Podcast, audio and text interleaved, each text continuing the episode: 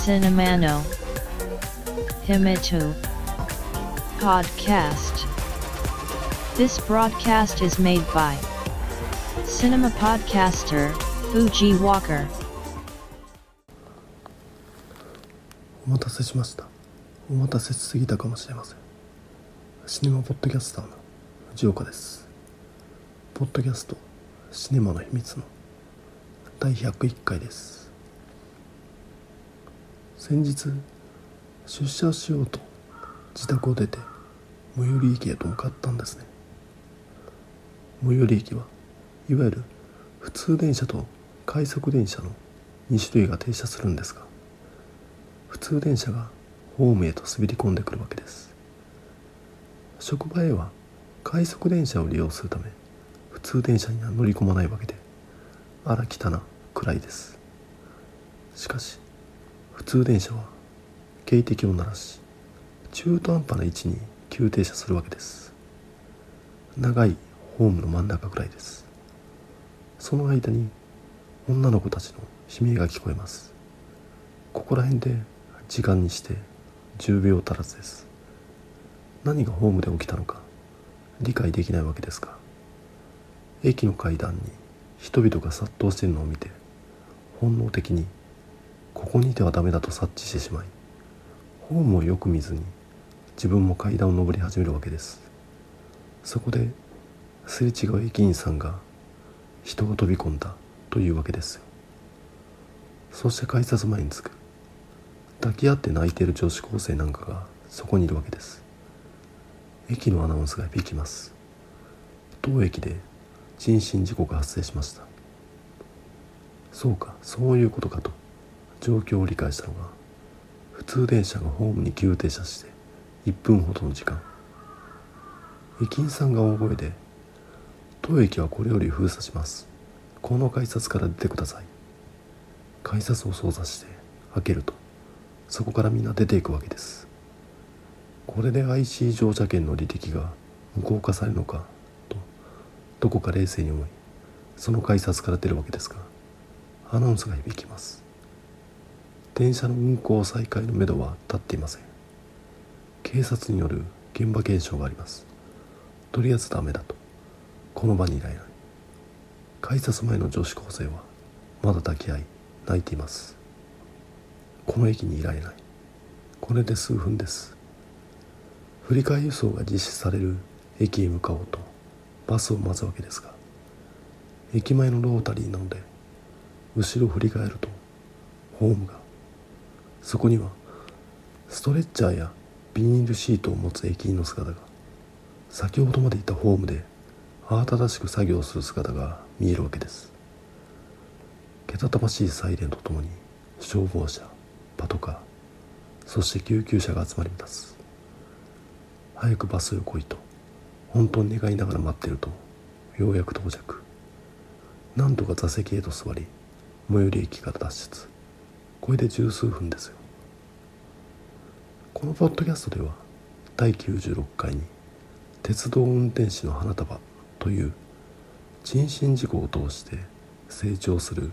駅員さん。の物語を取り上げましたがまさか自分が遭遇すると思いもしません。でした実際は普段とは違う路線を使って出社したというだけの話であり何かを見たわけでもありませんが原因は人身事故です。本当に最寄り駅から脱出するまでの十数分生きた心地がしなかったです。よくニュースで話題になりますよね。事故現場でスマホを回す人。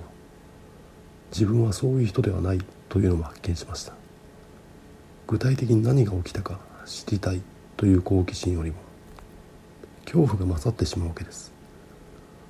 とにかくその場から離れたい気持ち。ってことで実際に何が起きたか詳細はわからないです。まだその日のローカルニュースも調べてもいないのでここで話すことはできません。ただ体験したという報告でした。もうこういった体験はもういいです。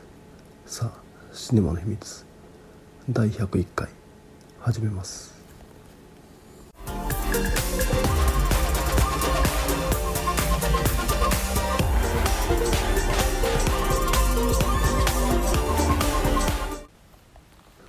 今回紹介した映画は「記憶にございません」2019年制作された日本映画です。監督脚本は三谷幸喜。この人に関してはもう説明不要ですよね。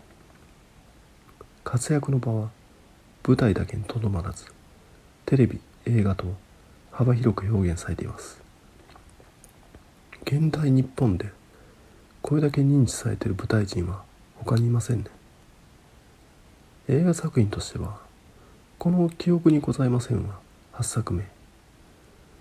撮影は映画「有頂天ホテル」以降の三谷映画を支える山本秀夫。今年の日本アカデミー賞で主演の中井貴一が主演男優部門でノミネートされるなど話題を集めた一作となります。一応本作の感想を話す前に対三谷幸喜のスタンスというか距離感を交えてざっとバイオグラフィーを振り返っておくと。まずテレビドラマである「やっぱり猫が好き」いわゆるバブル期の日本。1980年代後半から1990年代前半に放送されたいわゆるトレンディーな恋愛ものとは一線を画すドラマでした。いわゆる主人公後に三谷幸喜と結婚離婚する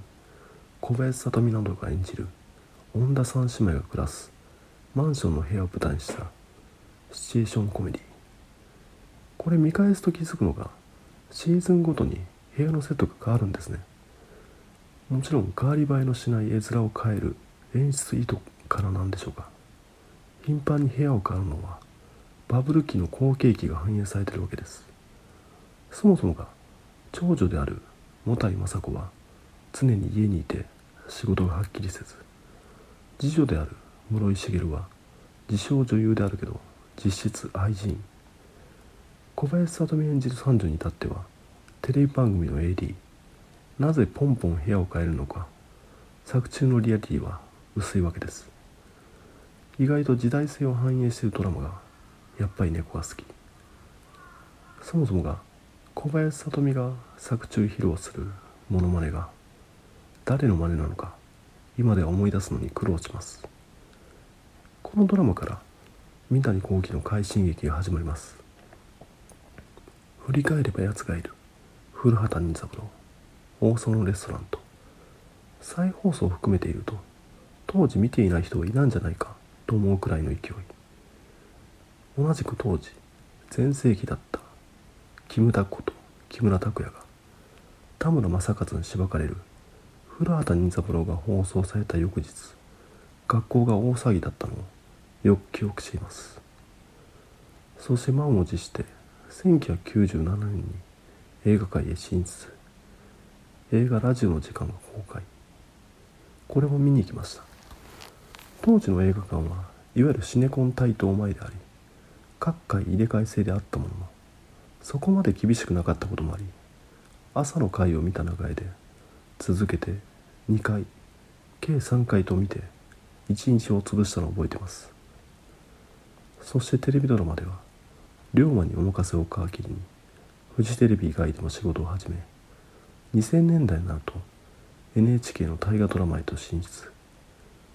三谷幸喜が率いた劇団である東京サンシャインボーイズの面々も西村雅子を筆頭に名脇役として地位を確立。また戸田恵子や吉田洋そして堺雅人もそうですね。三谷幸喜の起用によって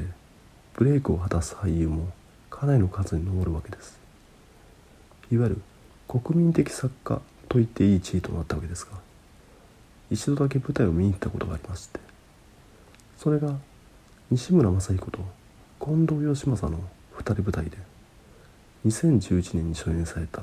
「19 minutes」子供の輸血をめぐる医師と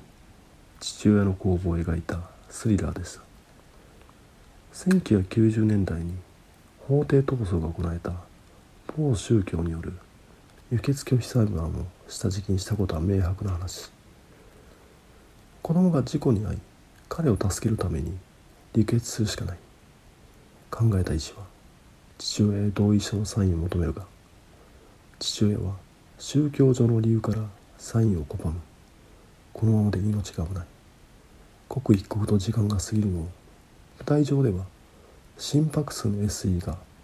常時流されて緊張感を煽っておりそのため笑いの起こらない暗い話でした。見ながら感じていたのは自分の好むものではないなと。入り口と出口が同じというかまあそういったものを好む人もいるし舞台はお芝居を堪能するものだからまあそうなんだろうけどこちらの予想を超えた実際に起きた事件とは違う着地点に行ってくれるものと思っており普通に淡々と舞台90ミニッツが幕を閉じるのを眺めながら2010年代のタイミングで扱う社会問題として輸血問題というチョイスに古さや社会で起きている変化への無関心を強く感じたいと三谷幸喜というのは自分にとって過去に面白かった人なんだなと漠然と感じるに至りました。実際のところ映画作品はちょくちょく追いかけはしましたが2000年代以降のテレビドラマは全く追ってません。今回の映画「記憶にございません」についての感想はそんな三谷幸喜作品を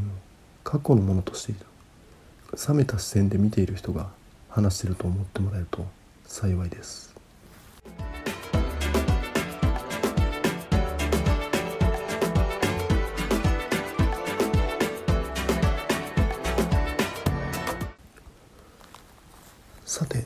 本作「記憶にございません」そのお話はというと映画情報サイトの映画 .com によるとこんな感じ。国民からは史上最悪のダメ総理と呼ばれた総理大臣の黒田圭介は演説中に一般市民の投げた石が頭に当たり一切の記憶をなくしてしまう。各大臣の顔や名前はもちろん国会議事堂の本会議室の場所。自分の息子の名前すらも分からなくなってしまった。圭介は。金と権力に目がくらんだ。悪徳政治家から善良な普通のおじさんに変貌してしまった。国政の困難を避けるため圭介が記憶を失ったことは国民には隠され圭介は秘書官たちのサポートにより何とか日々の公務をこなしていった。結果的にあらゆるしがらみから解放されて真摯に政治と向き合うこととなった圭介は本気でこの国を変えたいと思い始めるようになり本作「記憶にございません」は主人公が記憶を失ったことで自分の人生をやり直すといった中年男性特有のリセット願望を描いた話かと思いきやちょっと違っていまして本作の話の骨格を抜き出すとこんな感じとなります。別世界へ放り出された主人公は突然その国での最高権力を与えられる。教師に社会の授業を受けその小学生レベルの知識によって政治改革を断行する。周囲の女性は皆主人公を憎からず思っていて恋敵と思われた人物もあっさり身を引き結果ハーレムを形成する。これあれと思いましたいわゆるなろう系と同じです。昨今流行りのライトノベルのジャンルがなろう系だそうですね。アニメ化された「 Re:ゼロから始める異世界生活やこの素晴らしい世界に祝福を転生したらスライムだった件などが代表作ですがライトノベルはフォーチュンクエストやロードス島戦記といった。ライトノベルと定義づけられる前まではよく読んではいましたがその動向には疎いので正確な知識がないですがこのなろう系の話の骨格としては主人公が何らかの理由で異世界へ転生。物語の序盤で主人公は圧倒的な力を手に入れる。この力の発動については努力が必要ではない。ありふれた知識であり能力だが異世界としてはヒーローとして活躍できる。行く先々でヒロインを助けモテモテ。結果ハーレムを形成する。それは本作「記憶にございません」の骨格と同じではないのかと感じた次第です。ライトノベル感とでも言うんでしょうか。国民的作家である三谷幸喜の作品にラノベを感じるというのは変な話ではあるんですが中井貴一演じる首相が吉田洋演じる野党党首であり愛人に迫られるくだり一線を越えないわけです。寸止めです。いわゆる性愛描写はないわけです。映画「マルタイの女」では三谷幸喜と組んだ映画監督の伊丹十三が撮っていたらこうはならんですよ。またおディーン様ことディーン・フジオカ演じる総理秘書首相夫人と不倫関係にあるんですね。いわゆるライバル的な立ち位置です。しかしそのライバルであるおディーン様と中井貴一は政治改革という共通目的が一致したためその関係を不問にするわけです。中井貴一演じる首相が妻である首相夫人との関係を清算したい。別れようとするならそれもわかるんですが首相が妻とよりを戻す過程が本作のハイライトなわけです。このライバルとのあっさりした誤解にまたもやラノベ感個人の体験経験が反映されてないんだろうなと。だからあっさり済ますことができる。もともと三谷作品はそんなもんだと言われたらどうしようもないですが映画はテレビドラマのように長い時間をかけてお話を語るわけではないためこういったラノベ感が浮かび上がってしまったのかな。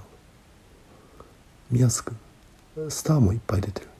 しかし内容が薄く思える。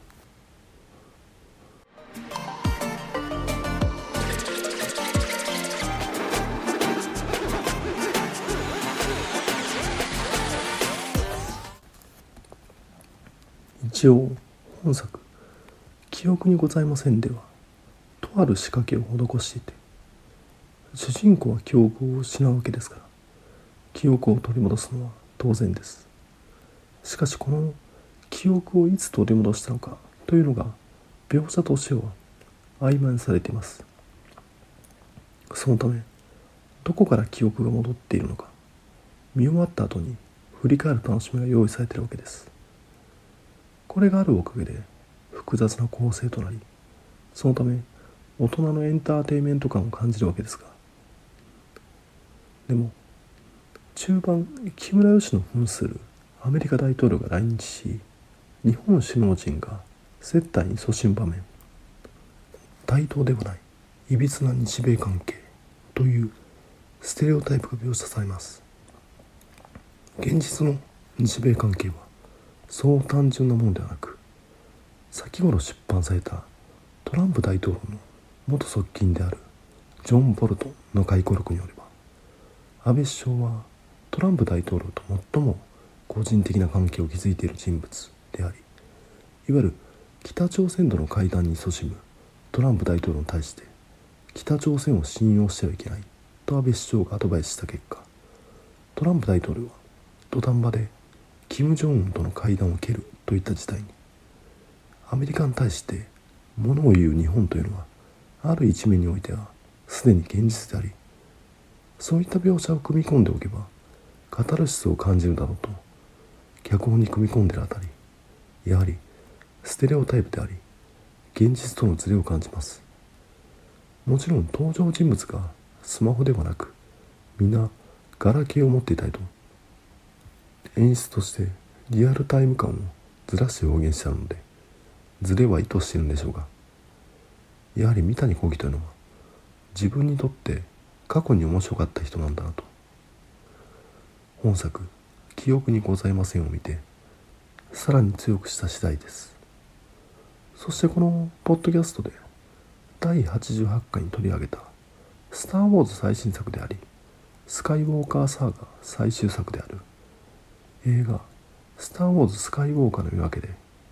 監督である J.J. エイブラムスはこういったことをインタビューで述べてるんですねそれは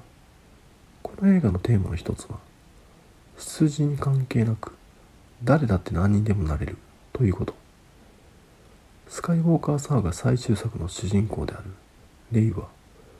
銀河を影で操る皇帝の孫である J.J. エイブラムス曰く主人公レイは考え得る限り最悪の場所から来た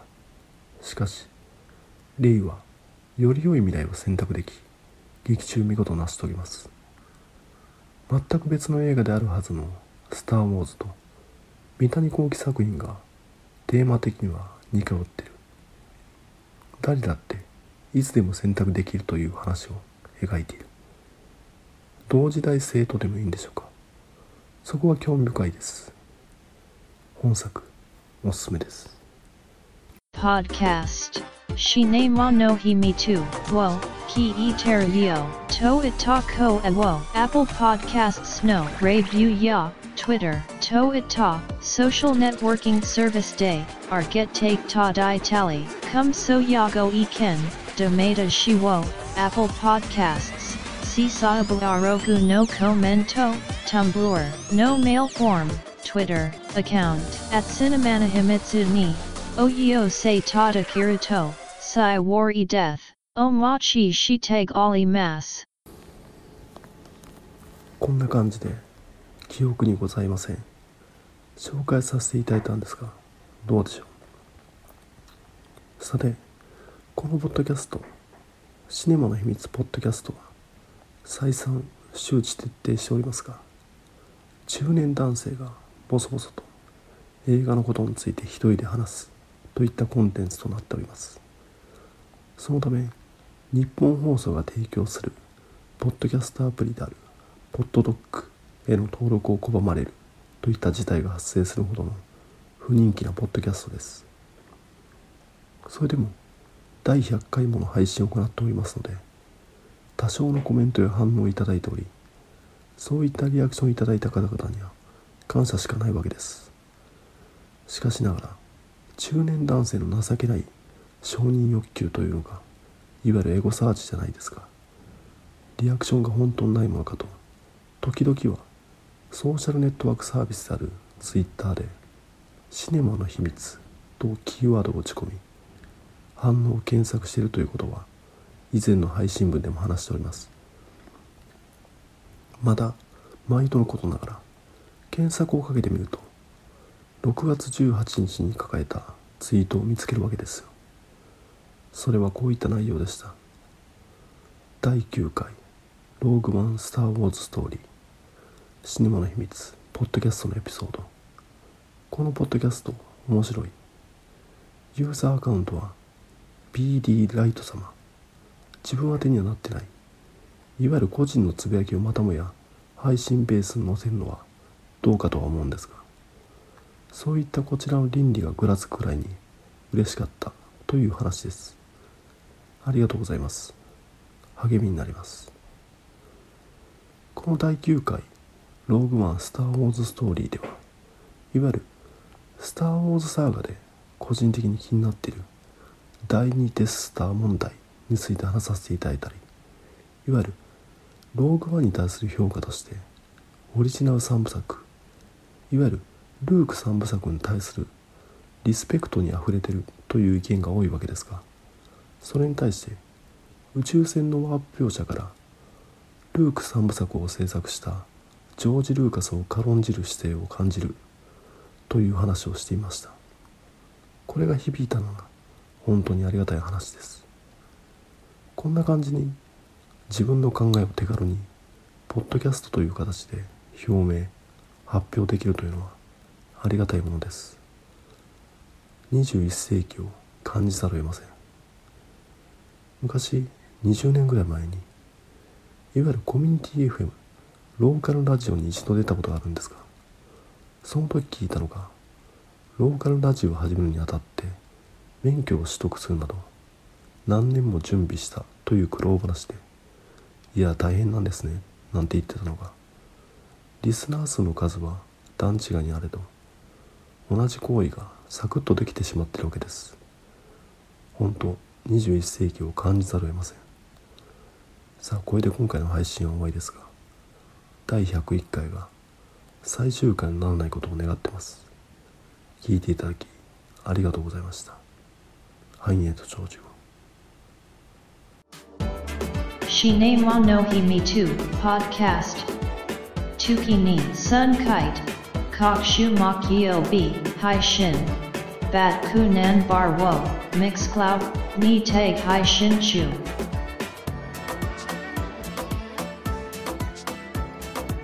In to enjoy the next broadcast distribution.